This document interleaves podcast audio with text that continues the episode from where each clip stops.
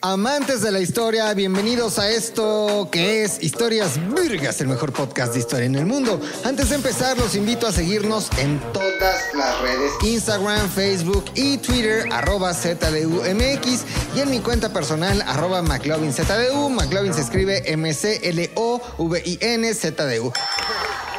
Historias Virgas está disponible en Spotify, Apple Music, Amazon Music, iBox, Himalaya y todas las que se les ocurran, se les sumen, nazcan o aparezcan. Pero también pueden verme en YouTube en el canal de ZDUMX. Ahí los espero. No me importa, no me importa, Tony. No me importa, Alexis. Si pasa el del pan, el de los fierros viejos, el de cremería Chalco el de la fruta, güey, el de la basura, el de las obleas, el del zacahuil o los vecinos argentinos de aquí al lado. Nadie va a poder impedir que esta historia es vergas lo grabe de corrido. No va a haber pausas. Pase quien pase. Pase quien pase. ¿Están de acuerdo? Ah, sí. Órale. Ay, güey. Hasta me emocioné.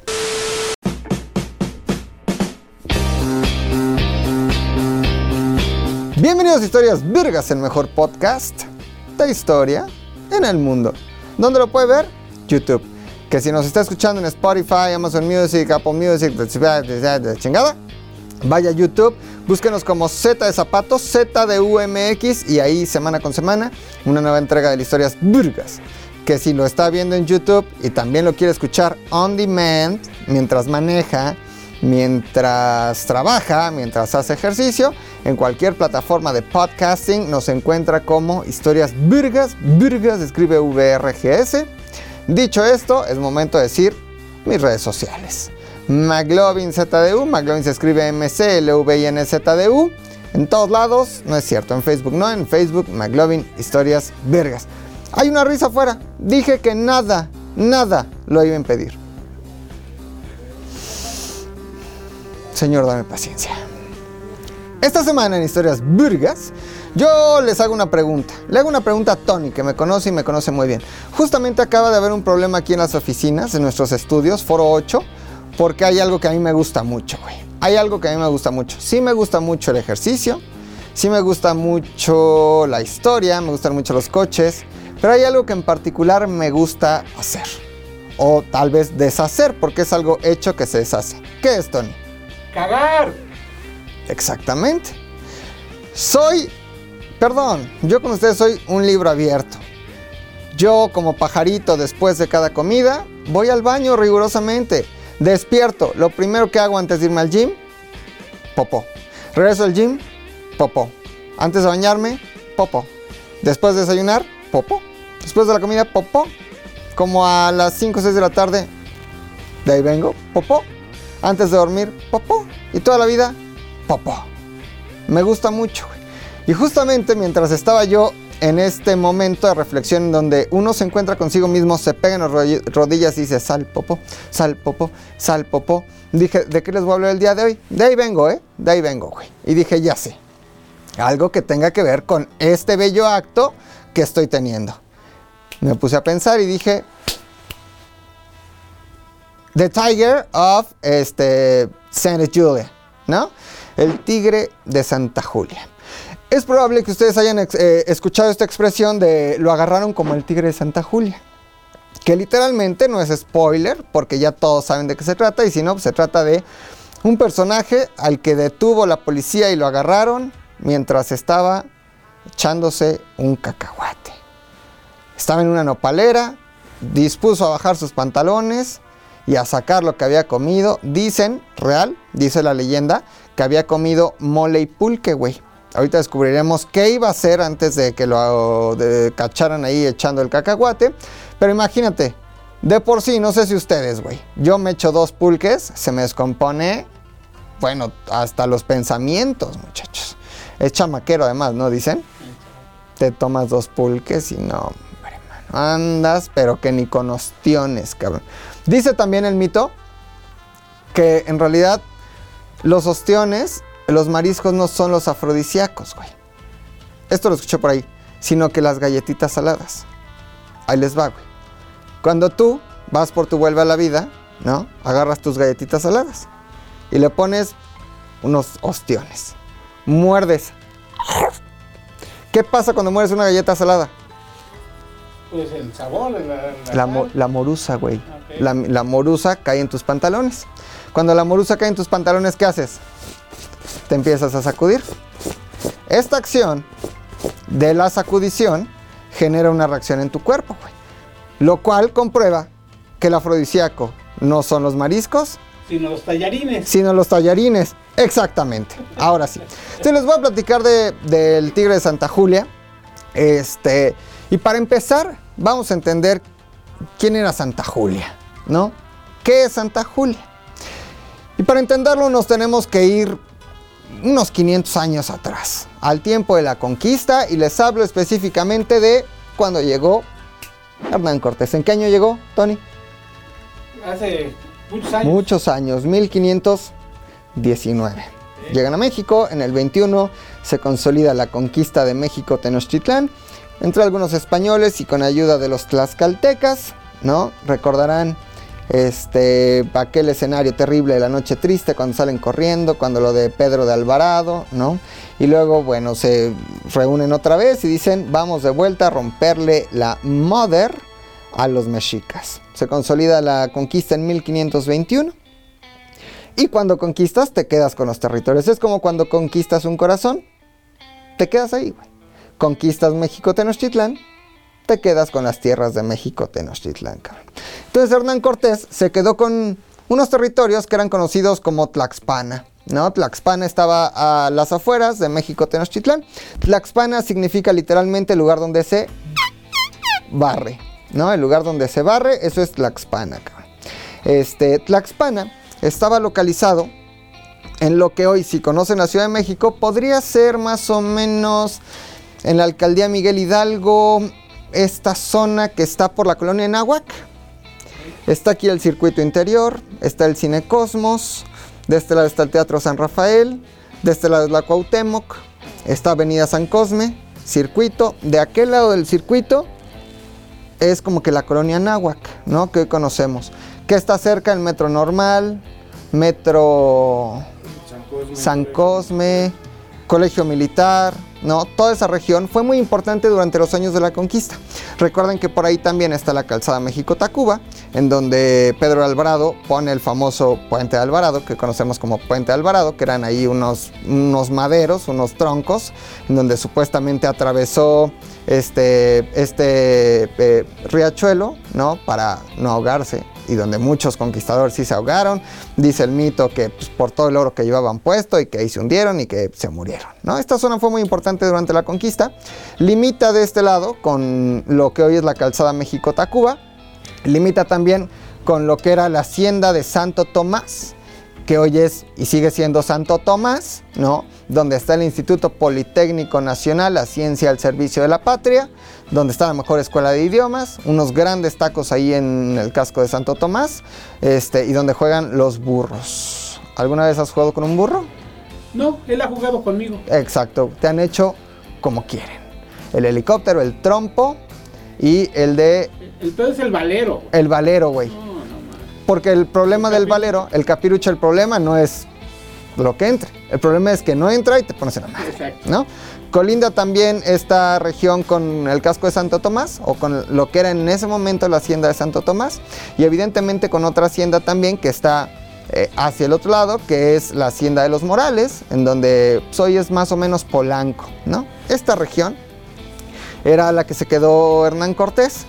Pasaron los años, estamos hablando del siglo XVI, en el XVII, pues era una hacienda, Tony. Así. Era una hacienda, ¿no? Era una hacienda en donde se producía varias cosas.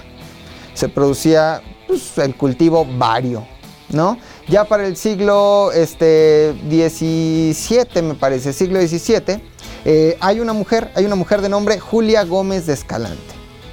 Julia Gómez de Escalante es la propietaria de esos terrenos, de esa hacienda, que se conoce como la Hacienda de Santa Julia. ¿Por qué Julia Gómez Escalante era santa? Se preguntarán ustedes, ¿no? Porque era muy buen pedo. Era muy buena onda, fraccionó tierras y se portaba muy bien con la banda de ahí. Entonces la banda le puso Santa Julia. No es que fuera una santa, no es una No santa. hacía milagros. No hacía milagros, güey. Solo era muy buena onda y le pusieron Santa Julia. Con el paso de los años, esta hacienda se conoce como la Hacienda de Santa Julia. Ya para el siglo XIX, más o menos, la Hacienda de Santa Julia eh, sigue produciendo, pues, eh, les decía yo, productos como el, el frijol, este, el trigo, lotería y varios más, ¿no? Hasta que ya después del porfiriato, eh, se conoce como, bueno, ya entrada en, en la modernidad, como la colonia Anáhuac. Hoy la conocemos como colonia Anáhuac y estamos contextualizados en esta región. ¿Ok? Solo para que pensemos que de ahí no necesariamente era porque nació en Guanajuato, pero ahí pasó lo del tigre de Santa Julia. ¿Ok? Hasta ahí vamos bien. Estamos todos en sintonía, estamos todos enterados. Ahora, ¿quién era el tigre de Santa Julia? Vamos a ver una foto, ¿no? Los que me estén escuchando vayan a YouTube y si están en YouTube, pues ya qué chingón que le están viendo. Pero este hombre que estamos viendo en este momento es José de Jesús Negrete Medina.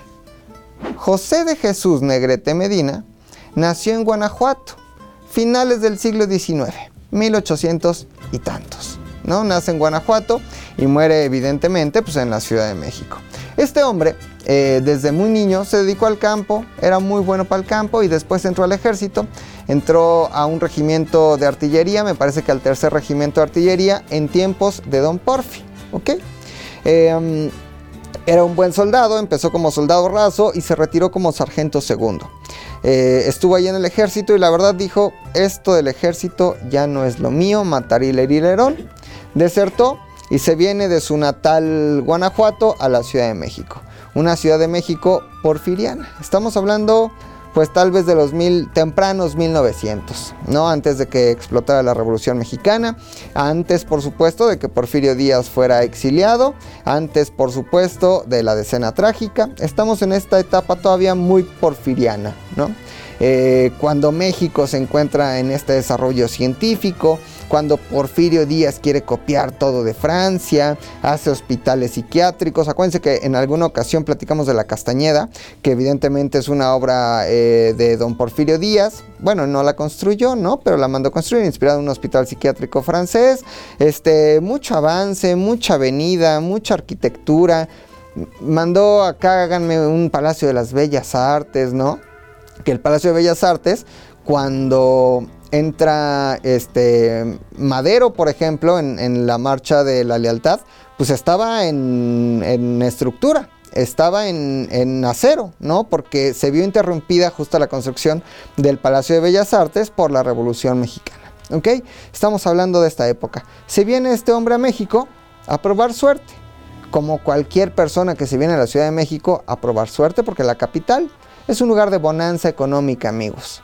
Yo, por ejemplo, me vine de mi natal Estocolmo a ver qué podía hacer aquí en la Ciudad de México, ¿no? O sea, ustedes me ven mexicano, pero yo soy de Estocolmo, güey. En realidad, Tony, por ejemplo, ¿de dónde eres? Ruso. Ruso, ruso, güey. Yo soy ruso.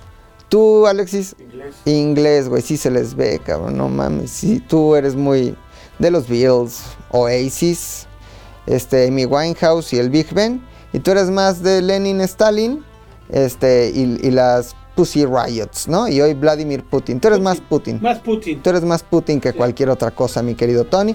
Entonces estamos hablando de, de esta época. Eh, se viene a la Ciudad de México este hombre y pues no haya mucho que hacer. Este hombre, José de Jesús, eh, mejor conocido como el Tiger, el tigre de Santa Julia, pues no encuentra mucho que hacer. Entonces se pone de acuerdo con unos amigos, tres amigos, y dice, güey, ¿qué vamos a hacer? Porque la verdad no estamos muriendo de hambre. Cuando te mueres de hambre tienes distintas posibilidades. Una de ellas es el camino más difícil, que es el trabajo y salir adelante, y existe también el camino fácil, que es robar. ¿No? Robar siempre ha sido muy fácil. Siempre ha sido muy fácil. Entonces se ponen de acuerdo y dicen, vamos a robar la hacienda de Aragón. ¿Ok? La hacienda de Aragón sí está en donde ustedes imaginan. ¿Dónde? Pues en Aragón, güey, obviamente. En estos territorios que hoy podríamos contextualizar más o menos por el Peñón de los Baños, a un ladito del aeropuerto, la avenida esta Oceanía, hasta casi, no sé, Calzada de Guadalupe, ¿no? Todo esto era la hacienda eh, de Aragón, que fue una hacienda que funcionó desde el virreinato hasta también épocas este, muy modernas, en donde curiosamente se producían eh, algunos tipos de peces endémicos que hoy ya no existen porque ahí muy cerquita estaba el lago de Texcoco, donde según el presidente Andrés Manuel López Obrador hay delfines, ballenas, manatís, marlins, atunes y especies que hoy sí ya no existen como el eh, pop- popochas, me parece. ¿Alguna vez han escuchado hablar del popochas? Poninas dijo popochas. Poninas dijo popochas, exactamente, pero el popochas es un pez- pececito ahí endémico que ya está extinto, no existe. Ahí se producía, se producían peces, ¿no? Era una, ¿cómo se llaman los lugares donde se producen peces? Acui, acual, acuas, aqua, no, este, granjas acuícolas, acu- acuarícolas, cuículas, no sé, pero también se producían distintos productos agrícolas, ¿no? Esa hacienda, pues, vivió un momento de bonanza económica también y había billete ahí en la hacienda de Aragón. Entonces, eh, el tigre de Santa Julia, junto con sus tres amigos, dijeron, vamos a asaltar la hacienda. Güey, se pusieron de acuerdo, van, asaltan la hacienda, y qué pedo que no se ponen muy listos y los agarran los gendarmes, güey. Los agarra la policía. La policía te está extorsionando dinero, cabrón. Los agarran y lo meten a la cárcel, güey. Lo meten a la cárcel y está ahí encerrado, güey.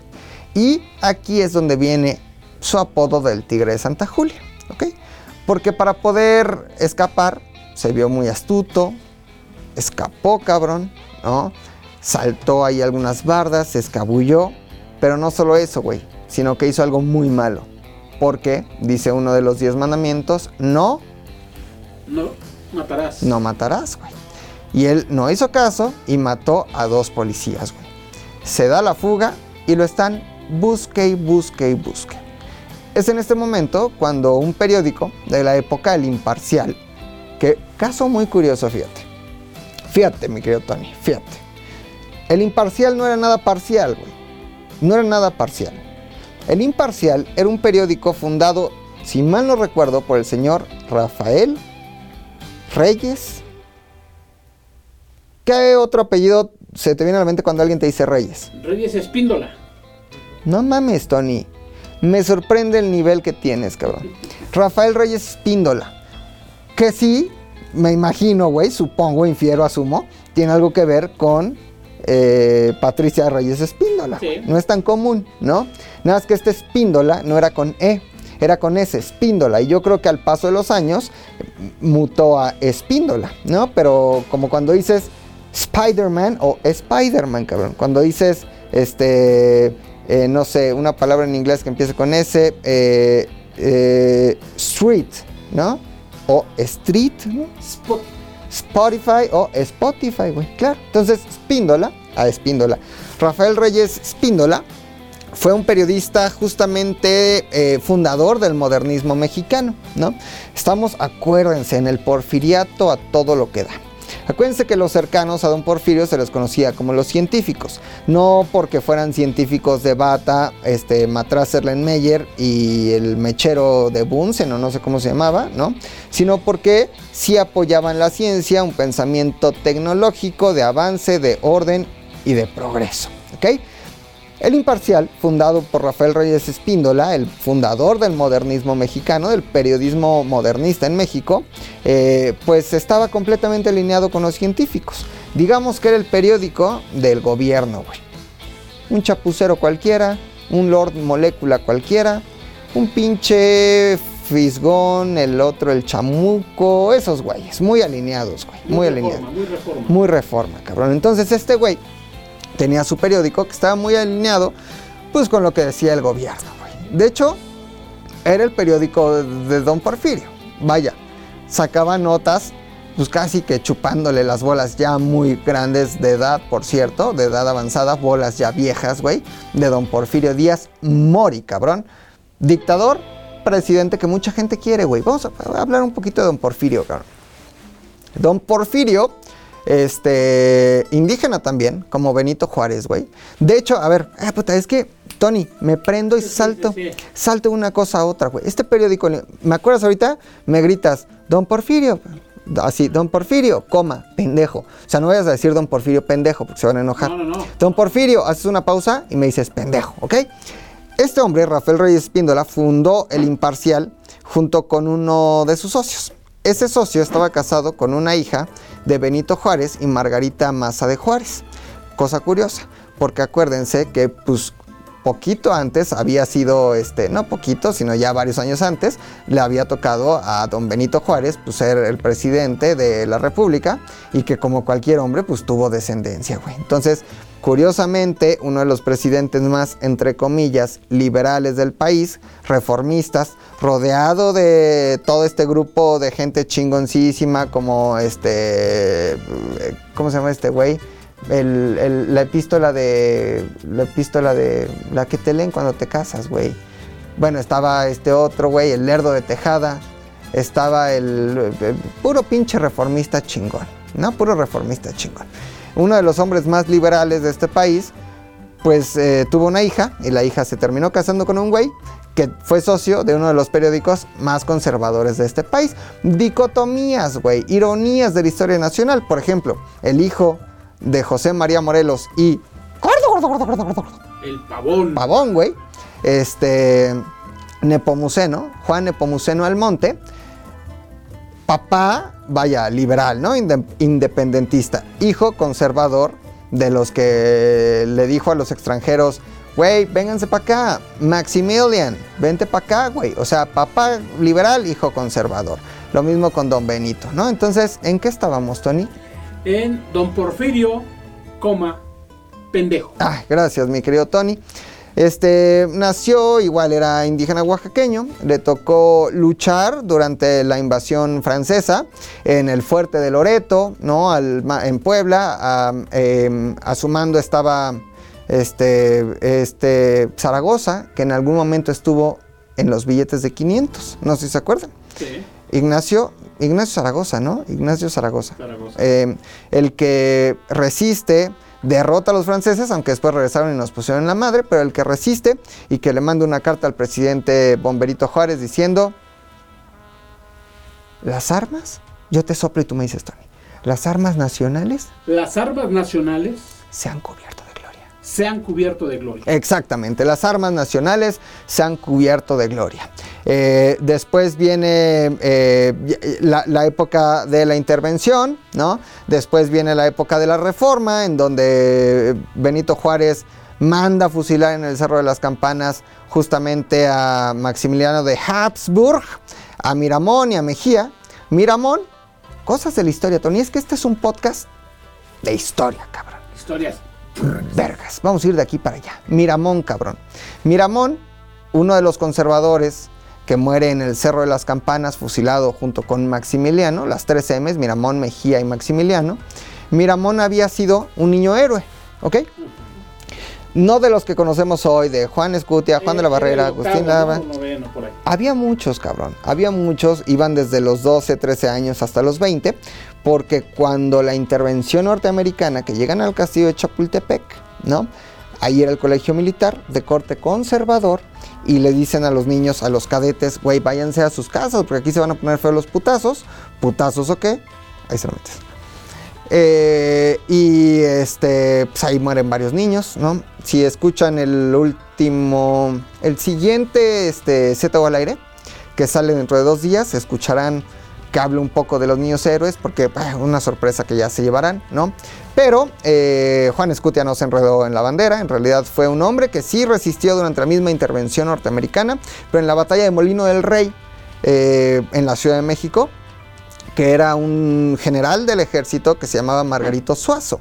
Margarito Suazo sí se enredó en la bandera y resistió y fue acribillado con la bandera envuelta y esa bandera llena de sangre está en el Museo Nacional de Historia, que hoy está en el castillo de Chapultepec, pero este ese fue el verdadero personaje que se enredó en la bandera, mientras que Juan Escutia pues solo fue una invención del PRI.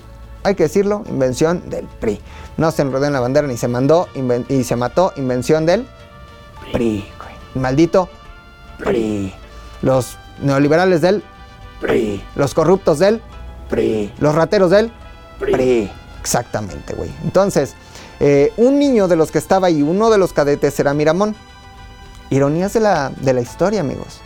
Si Miramón hubiera muerto durante, la intervención norteamericana en el castillo de Chapultetrepas, tal vez hubiera sido considerado héroe nacional. Sin embargo, hoy Miramón está del lado de los traidores a la nación por haber apoyado el Segundo Imperio, el de Maximiliano de Habsburgo y su esposa, la emperatriz Carlota, que también dicho sea de paso, este, era muy buena, cabrón. Aprendió rápido náhuatl, aprendió rápido español, además de que hablaba este, otros idiomas.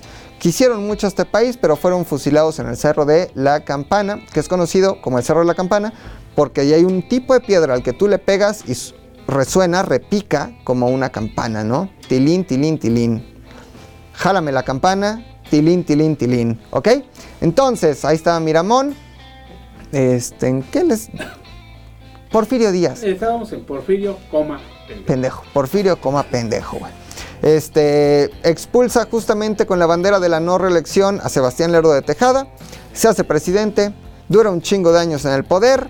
eh, pero bueno, su gobierno se ve caracterizado por un desarrollo y una modernización del país. Yo les he dicho, no necesariamente porque así lo quisiera, sino porque ese fue el momento que le tocó al mundo. Y mal se hubiera visto si no lo hubiera hecho. Es decir, no necesariamente él trajo el ferrocarril. El ferrocarril ya lo habían visto eh, en Nueva Orleans, Benito Juárez, y ya había vías férreas, se las, las extendió. No es como que, güey, le debemos todo a don Porfirio. El mundo estaba en desarrollo y él lo trajo para el país que gobernaba, ¿no? Tiempos de don Porfirio Díaz Mori, tiempos de ciencia, tiempos de tecnología y evidentemente necesitaba un aliado. Ese aliado fue el periódico imparcial de Rafael Reyes Espíndola. Regreso al tema del Tigre de Santa Julia. Un periódico, como siempre, güey, son los medios, güey. Los pinches medios los que ponen nombres. Juana Barraza. Toda la vida fue, fue Juana Barraza hasta que los medios la bautizaron como La mata viejita. la Mataviejitas, güey. Diego Santoy Riverol, toda la vida fue Diego Santoy Riverol hasta que los medios lo bautizaron como el asesino de cumbres. Muy bien, Alexis. Muy bien, muy bien, muy bien. Este. Palazuelos, güey. Toda la vida Palazuelos fue Palazuelos, Roberto Palazuelos, hasta que los medios lo bautizaron como Diamante negro. el diamante negro. Muy bien. Luis Miguel, cabrón. Toda la vida Luis Miguel, ¿no? Hasta que los medios lo bautizaron como él. Sol. El sol, cabrón. Güey, ustedes están en todo, cabrón. José de Jesús Negrete Medina, toda la vida fue José de Jesús Negrete Medina hasta que el imparcial lo bautizó como el tigre de Santa Julia. el Tigre de Santa Julia, güey. Pinche conexión que hicieron los medios, el periódico El Imparcial, cabrón. Dijo, si este güey vive en los terrenos de la hacienda de Santa Julia, que ya vimos que no era Santa, pero sí era Julia, y se escapó de la cárcel como un felino, güey, como el de Zucaritas, cabrón, se escapó y mató a dos policías de una manera muy feroz, como un tigre, el tigre de Santa Julia, cabrón. Mote perfecto para este hombre. El periódico lo empieza a popularizar e inclusive dicen que es un troglodita, cabrón. Que es un güey así, este pinche sucio, marrano, maleducado. Imagínense tiempos de Don Porfirio, en donde todo era la etiqueta, donde todo tenía que ser refinado y francés. Pues un güey que viene de Guanajuato, cabrón. Que estuvo en el ejército, cabrón. Que se dedica a robar. Y que come pulque y mole. Pues es un troglodita. Y empiezan a popularizar su historia, sus leyendas, sus hazañas y eh, principalmente un güey, tenemos que encontrar al tigre de Santa Julia. Tiempos de don Porfirio, cabrón. No puede andar un delincuente que mató a dos policías suelto por la calle, güey. Los policías de aquel momento se ponen a buscar como locos, güey. Te busqué en el armario, en el abecedario, debajo del cuadro, en el negro, en el blanco, en los libros de historia, vergas, en las revistas, en la radio. Te busqué por la calle, por donde tus padres, en cuadros de botero, en diez mil monederos, en mil religiones, te busqué hasta en mis canciones. Shakira, el año, no me lo sé, cabrón. Pero bueno, A Los- me gusta más el de Ana Bárbara. ¿cuál? Y te busque. Hasta debajo de la cama. Suena mejor si lo haces poesía. Te busqué hasta debajo de la cama y encontré pedazos de mi alma, desangrándose. No le importó. Busqué al doctor o alguna curación para que pudiera... Alguna curación para que no muriera de amor. De pena, murió. Ana Bárbara. Güey, qué ojos tan feos tiene Ana Bárbara, güey. Tiene como un ojo aquí y otro ojo acá. Pero regresamos a lo que nos interesa. El 28 de mayo de 1906, cabrón, empezando el siglo XX, este, pues el tigre de Santa Julia, güey, tuvo la necesidad expresa, como cualquier ser humano, de comer. Ya les dije yo, mole. ¿Con qué? No sé. Pudo haber sido guajolote, pudo haber sido pollo, pudo haber sido costillitas de cerdo. No sé, comió mole y se tomó unos pulques, cabrón. Porque iba a enfrentar un policía que según cuenta la leyenda, sabía que se estaba acostando con una de sus enamoradas. Entonces se armó de valor. No sé qué tiene que ver el mole y el pulque con que vayas y enfrentes a alguien, pero él se echó unos pulques y dijo, ahora sí voy con todo. Que lo iba a ir a cagar, güey. No mames, claro, güey, lo iba a ir a cagar, Pues sí. efectivamente. Pero antes de que lo fuera a cagar, dijo, güey, no voy a hacer que en el camino me cague yo antes, güey. Es como cuando tu papá te dice, ya fuiste al baño, ya, papá, ya fuiste al baño, ya, papá. Bueno, vámonos a Acapulco. Vas por Tres Marías, papá quiere ir al baño. Así le iba a pasar al Tigre de Santa Julia, güey. Entonces, este, en 1906 iba a pasar esto, cabrón. Iba a ir a enfrentar a un güey por una cuestión de amor. Pero antes de eso dice, ay, ay, ay, su pinche madre. Ay, el retortijón, cabrón. Y cuando el retortijón llega, cabrón, ni Dios Padre te lo quita, güey. Cuando llega, tienes contados los segundos para ir corriendo al baño o en su defecto a una nopalera. ¿No? Qué feo hábito el de cagar donde hay nopales, güey. Qué feo hábito. Te puedes espinar el culo. El espináculo, ¿no? El es- te puedes espinar el culo, cabrón. Pero yo creo que también es un acto de defensa. Piénselo, somos animales, güey. Si tú vas y cagas a una nopalera, difícilmente alguien te va a atacar, güey. ¿Por qué? Pues porque te puedes espinar, güey. Entonces, este hombre, güey, este, el tigre de Santa Julia, dijo, voy a ir al baño. Se bajó los pantalones, se bajó los calzoncillos y se puso en la ya clásica posición que conocemos como de aguilita, ¿no?